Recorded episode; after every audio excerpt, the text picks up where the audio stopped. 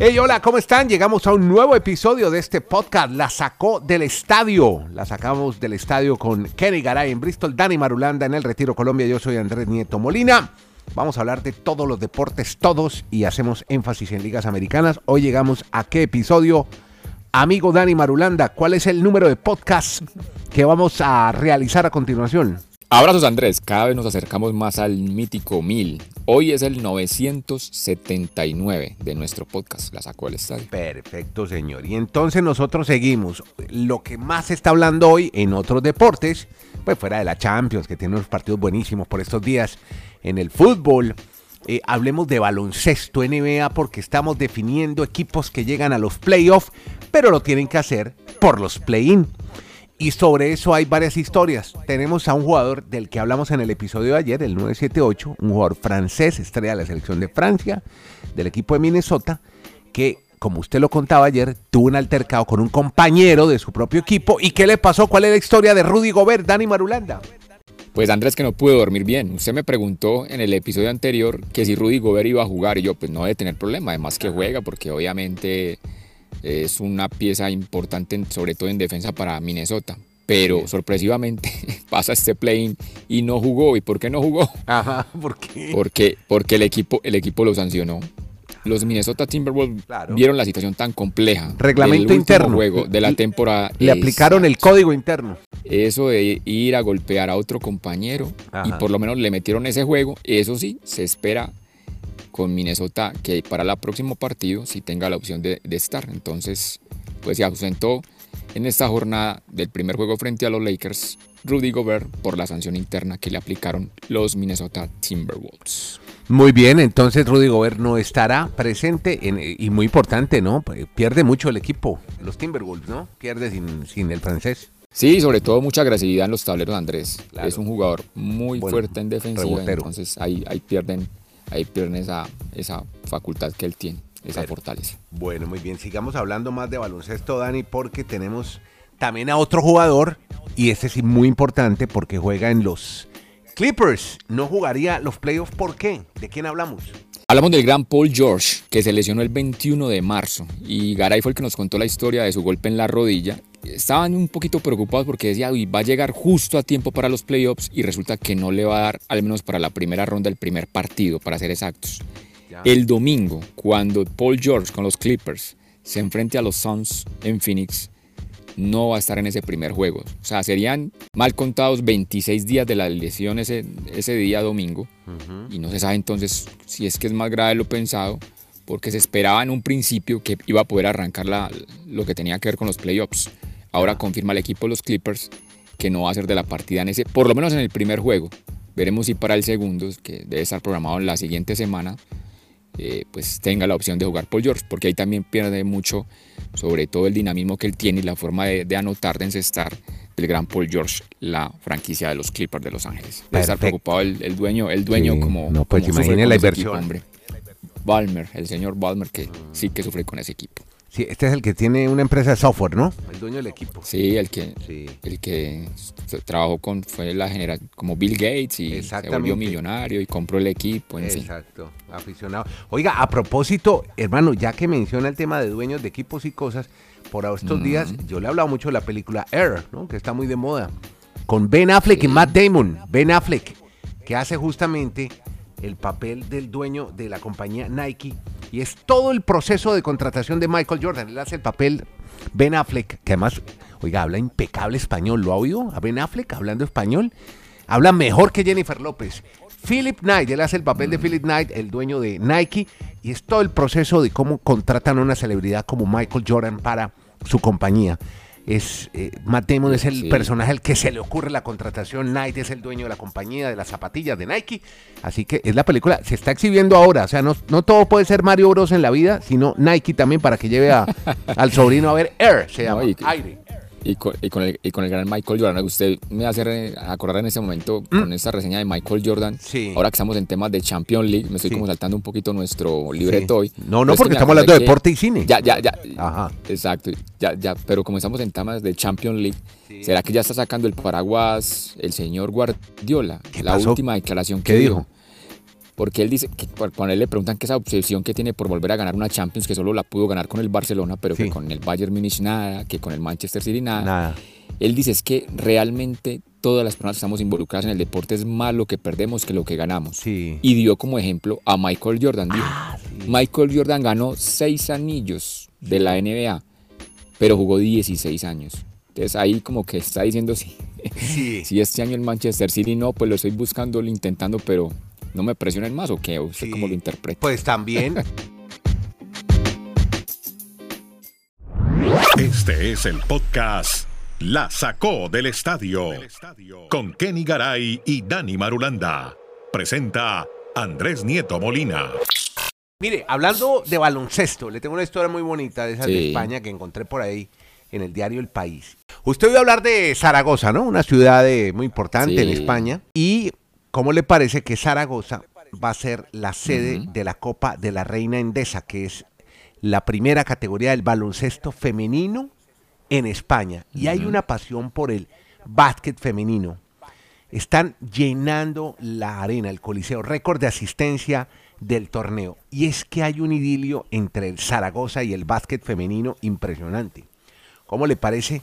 Que solo la, una concejal de deportes fue 13 temporadas jugadora profesional, se llama Cristina García. Hay otra que se llama Cristina Ubiña, que fue campeona por allá en... Eh, campeona internacional también de baloncesto, otra que se llama Teresa Seco, en fin, las grandes, Arancha Calvo también, otra zaragozana que colgó las zapatillas y se convirtió en speaker del equipo femenino de baloncesto. Entonces estaban buscando como la relación entre Zaragoza y el básquet femenino y encontraron un dato que me impresiona, que quería compartirlo con ustedes, los auditores de este podcast. Zaragoza tiene, dicen ellos, 673 mil habitantes, un poquito más grande que el Retiro, 673 mil habitantes. Y, Mucho más. Y, bueno, no, molestando. sí, es casi como Pereira o Armenia. Cuenta con casi 14 mil fichas. Fichas son como registros de basquetbolistas. Y de esas 14 mil, 6 mil son niñas, niñas basquetbolistas y jóvenes un 42.8% de los datos, una tremenda anomalía. Lo usual es que la cifra de licencias masculinas sea superior, pero aquí es más el registro de mujeres jóvenes jugando baloncesto. Baloncesto es la undécima población, superada únicamente, obviamente, por ciudades grandes como Madrid o Barcelona, que generan más jugadoras, en este caso, y jugadores de baloncesto. Así que, y es impresionante hacen un torneo, estaba leyendo también un torneo muy entretenido que se llama el Basket Girls con Z, un proyecto que analiza las causas de por qué llegan tantas mujeres de 12 a 18 años y hay mucha compatibilidad por el baloncesto femenino. Hay una mirada fija sobre el básquetbol en las chicas, así que un dato bien particular de esta ciudad española, Zaragoza, que tiene un gran básquet para mujeres desarrollado, es la sede del torneo Endesa, que es el básquetbol profesional, en este caso femenino, llenando todos los días la arena. Que saquen, que saquen las mujeres de Zaragoza la cara por esa región. Sí. Yo recuerdo Zaragoza años atrás, que era un equipo siempre en primera división de la Liga Española. Exacto. Y llevan años, pero de los años en la segunda división y nada no han podido subir. volver a ascender no han podido ascender. No, nada, ahora entonces las mujeres son las que las que sacan la cara en el baloncesto. más el deporte en esa región, sí, señor. Sí, señor. Bueno, Dani, ayer estábamos hablando también, hagámosle la continuidad al equipo de Tampa en la MLB, donde su Sandy Alcántara fue desplumado ayer, el equipo de los Marlins. Pero primero, fijémonos en Tampa Rays. Tres blanqueadas ah, consecutivas. eso, no es una repetición de podcast, están sorprendiendo al mundo de la MLB pues llegan a 10 victorias consecutivas, un arranque espectacular, o sea, nunca en la franquicia habían, habían iniciado mejor una temporada con 10 y 0. Nos tenemos que remontar a 1987, la última vez que un equipo de grandes ligas tenía por lo menos 10 victorias en un inicio de temporada, que fueron los Milwaukee Brewers, que en esa temporada incluso llegaron a 13 juegos. Pero no solo es ganar, es la forma también de anotar tantas carreras. Ayer destacábamos eso, que habían anotado más de 50 carreras en esos primeros nueve juegos. Ayer solo anotaron una carrera, pero con esa sola carrera ganaron. ¿Y eso qué significa, Andrés? Que además de que anotan muchas carreras, es la primera vez en la historia de esa franquicia que ganan tres juegos consecutivos de manera de blanqueando al rival. O sea, que no le han permitido anotar ni una carrera. Correcto. Tres juegos seguidos. Ayer una carrera a cero. Entonces, o sea, Tampa usted por donde lo mire, es un equipazo. O sea, Pero este total. equipo, ¿cómo le van a ganar? Y lo más llamativo, Andrés, es que es de las cinco nóminas menos costosas de las grandes ligas. O sea, Sí. Qué buen scouting hacen en ese equipo, cómo llevan jugadores que sin ser superestrellas, sin pagarles unos, unas cifras estratosféricas, Ajá. hacen rendir al equipo. Obviamente hay que esperar, y pues es como la repetición de ayer. Ajá. Apenas llevamos 10 juegos de la temporada, Exacto. ya faltan más de 100 150. Ujú. Pero bueno, muchos ansia- ansiarían o, añorarían tener una organización como esta de Tampa que siempre dan batalla, dan pelea, bueno. sin tener que utilizar mucho presupuesto para armar una buena nómina. Perfecto, ¿no? Qué bien. Óigame, a propósito, me llamó la atención. Usted sabe que yo siempre reviso el NBC Today, el eh, noticiero de NBC que es muy famoso, el de las 7 de la mañana, con Ora Cudby y Savannah Guthrie. Imagínense que el noticiero lo abrieron con una jugada que quiero destacar hoy, que pasó ayer en un juego entre los Mets y los Padres de San Diego. No sé si usted la pudo ver. Sí, Un ver, ¿cuál infield increíble, porque fue un toque que hizo Luis Guillorme, que además es un pelotero Sí. venezolano. El tipo hace el toque, normal. Hay roletazo de Tomás Nido y la, pe- la pelota avanza entre el home y tercera. La pelota nunca sale, pero avanza lentamente Ah, sí. y se queda y no traspasa la línea y hace un infield O hit sea, se va- increíble. Se va, sí, se va coqueteando por toda la línea, pero nunca llega a traspasarla. Sí, Exacto. Sí, sí. Sí, una jugada de esas que, Poco se da, ¿no? que el aficionado del equipo hace una fuerza para que esa bolita no se vaya al foul, pero, pero al que se- el que la sufre obviamente se muere de la raya porque como es que esa bolita no sale de Exacto. de la Exacto, así línea, destacaron o sea, esa jugada ayer en el, general infield. Exacto, el. Padre, bueno, que va muy bien los Mets. Usted tuvo la oportunidad de verlos, van. Comenzaron también bien la temporada. El equipo de Nueva York. Podcast La Sacó del Estadio. En Twitter, arroba La Sacó Podcast.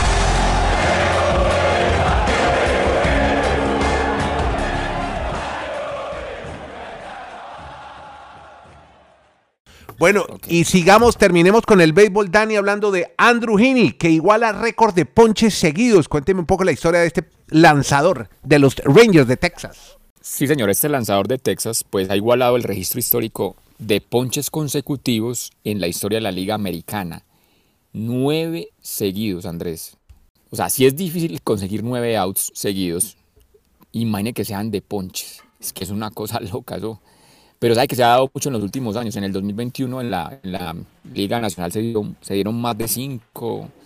Pero en la Liga Americana, reiteramos, iguala el récord de dos pitchers de la historia del- de grandes ligas de Detroit, de los Tigers, que llegaron a nueve. Sí. El récord absoluto está en la Liga Nacional, que tuvieron 10 consecutivos. Pero es toda una hazaña para Andrew Heaney, para los Rangers de Texas, pues ponchar a nueve de manera consecutiva. Vaya, hágalo, es muy fácil decirlo, pero vaya, realice esa hazaña. Sí.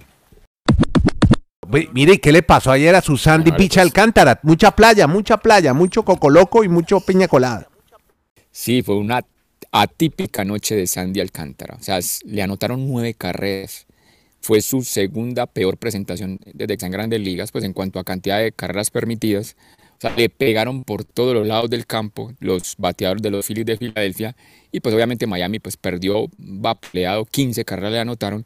Pero lo que llamó mucho la atención fue la, mal, la mala actuación de Sandy Alcántara. Normalmente pues él no hace ese tipo de trabajos, pero ayer le tocó de pronto su mal día o su mala jornada, ojalá sea solo esa en esa temporada de grandes ligas, con los Marlins al gran Sandy Alcántara, actual Cy Young de la Liga Nacional.